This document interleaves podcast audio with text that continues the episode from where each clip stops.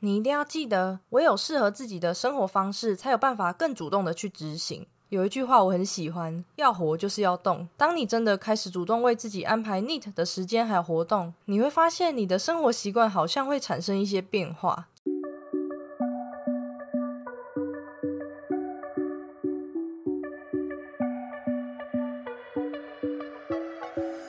Hello，大家好，欢迎你回到贱女人的频道，我是这个频道的主持人卡罗，今天是第四十三集。我们都知道运动可以消耗热量，但是你知道运动所消耗的热量可能比不上我们不运动的时候所消耗的热量吗？所以今天想和你聊的主题就是极度容易被我们忽略的活动量。如果呢你是第一次收听这个频道，这是一个从贱女人的角度出发，并针对增肌减脂的心态面切入的频道。希望透过我的分享，可以让更多女孩了解训练和饮食是可以和生活平衡的。那么，你准备好和我一起成为贱女人了吗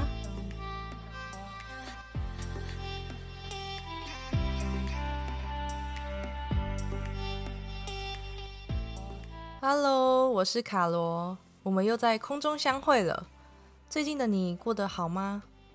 作为一个喜欢健身的主持人。我时常会收到一些听众私讯和我说，他们在减脂的时候都会觉得有一点卡卡的。明明有在计算热量啊，还有营养素，也很努力的做到热量赤字，但是整个执行下来好像觉得没有那么有效率。我就开始在想，这之中可能的原因会是什么？那从他们的叙述里面，我发现了一件事情，那就是他们忽略了活动量。不知道你现在有没有满头的问号？活动量是什么？那它和减脂有什么关系呢？接下来我就用一集的时间来和你分享吧。我想先和你聊聊减脂很重要的饮食原则——热量赤字。以往我们谈热量赤字，就是说总消耗量要大于总摄取量嘛。但是关于热量赤字，其实它有非常多的面向，其中最有参考价值的就是你的体重还有你的活动量。说到体重和活动量。不知道会不会让你联想到了 TDEE 每日总消耗量的计算呢？没错，TDEE 的计算公式就是参考这两个要素而被发明出来的。至于 TDEE 的计算方法有很多种，网络上也有很多计算机，你只要输入你的身高、体重、平常的活动量，就可以马上帮你算出来。那假设说你从来没有算过自己的 TDEE，基本上你可以先选几个网站。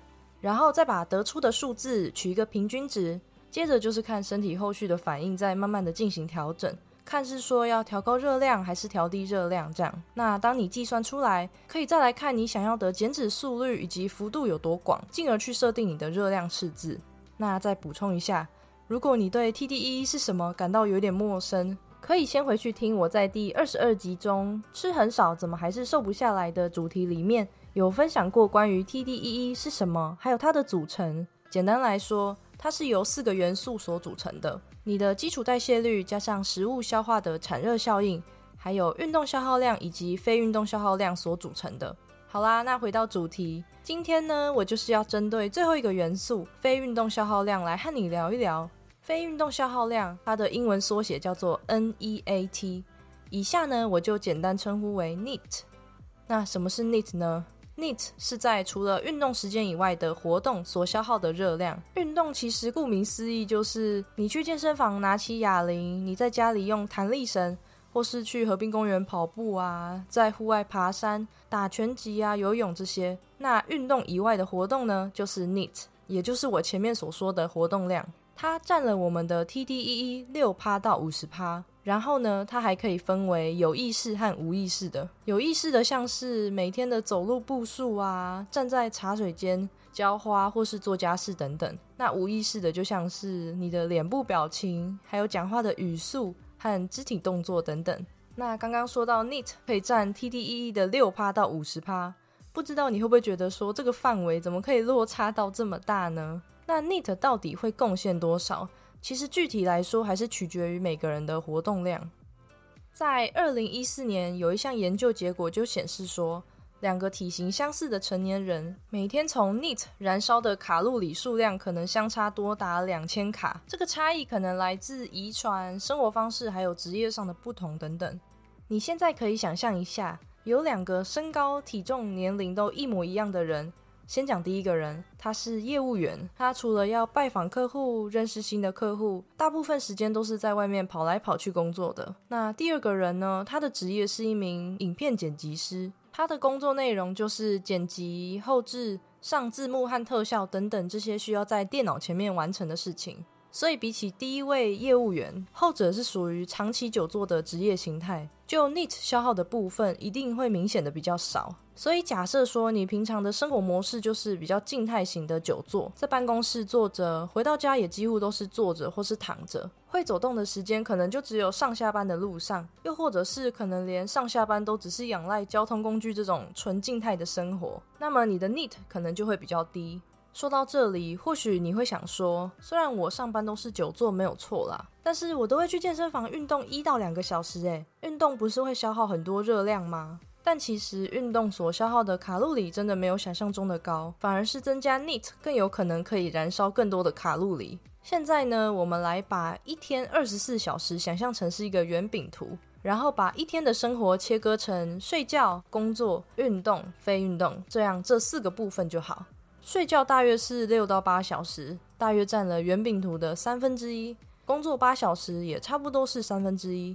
那剩下的三分之一呢？八个小时就是运动和运动以外的时间。我想大多数的人运动应该是不会超过两个小时，所以刚刚剩下的八个小时减去运动的两个小时，还有六个小时。这段时间呢，是坐着还是动来动去的影响就很不一样。所以这就是为什么 NEAT 是 TDEE 组成元素中变化最大的。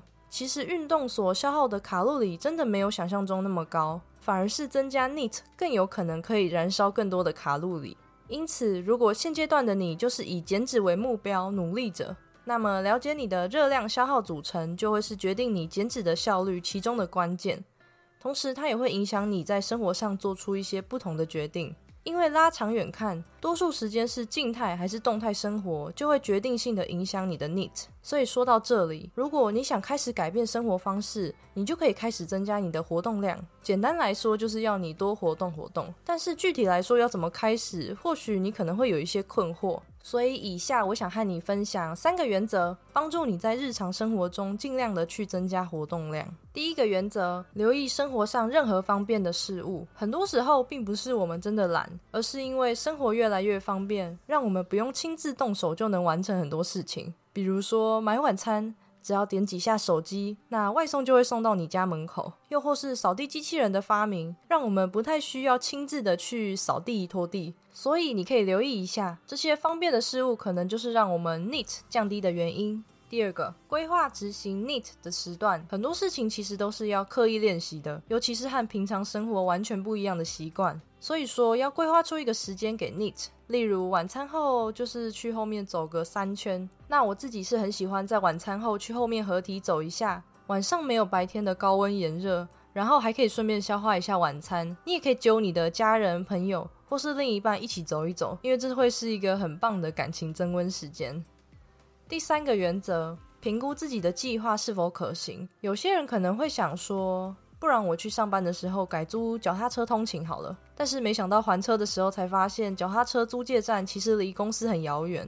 这样一来，变成是要赶时间上班，增加自己的危险性。长期下来，可能也会对自己造成不小的压力。所以很明显的，骑脚踏车上班对他们来说就不是很理想。那以上这三个原则提供你参考。或许可以让你开始思考，并且重新设计一下你的生活方式。你一定要记得，唯有适合自己的生活方式，才有办法更主动的去执行。有一句话我很喜欢：要活就是要动。当你真的开始主动为自己安排 NEAT 的时间还有活动，你会发现你的生活习惯好像会产生一些变化。至于这个变化是什么，我很期待之后你可以和我分享喽。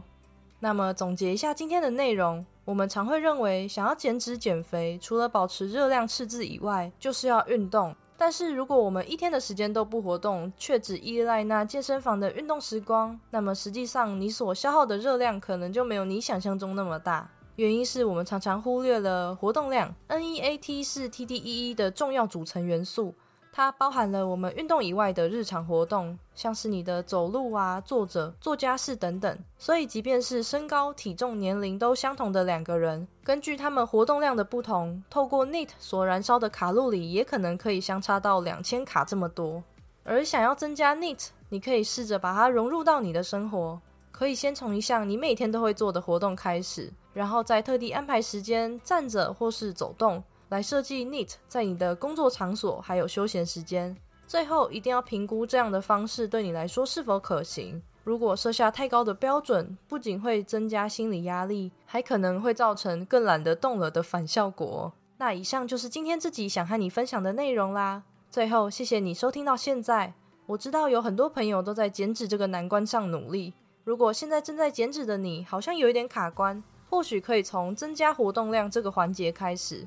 那还有另外就是，我在先前有制作出一本减脂指南电子书，在书中我会分享减脂金字塔与减脂目标的设定，还会分享减脂的观念与迷思，很适合想要了解减脂的你。所以如果你对这本电子书有兴趣，你可以在资讯栏找到电子书的连接，点击连接之后输入你的信箱，就可以免费领取了。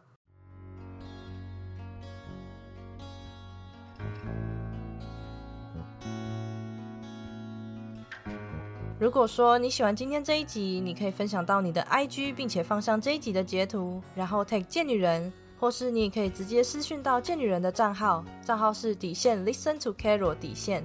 如果你觉得这个频道对你来说有帮助的话，希望你能够花一点时间在 Apple Podcast 上面帮我打五颗星星，并且留言。由于贱女人的所有制作都是由我一个人作业，所以其实每一集的产出我都花了很多时间收集整理素材。我在每一集的最后也几乎都会希望帮我按五颗星星，因为这对我来说不只是一种鼓励，也代表着我的努力被认同，然后更有动力创造出更好的内容，而且这样子还可以让这个频道往排行榜前进，让更多需要的人看见。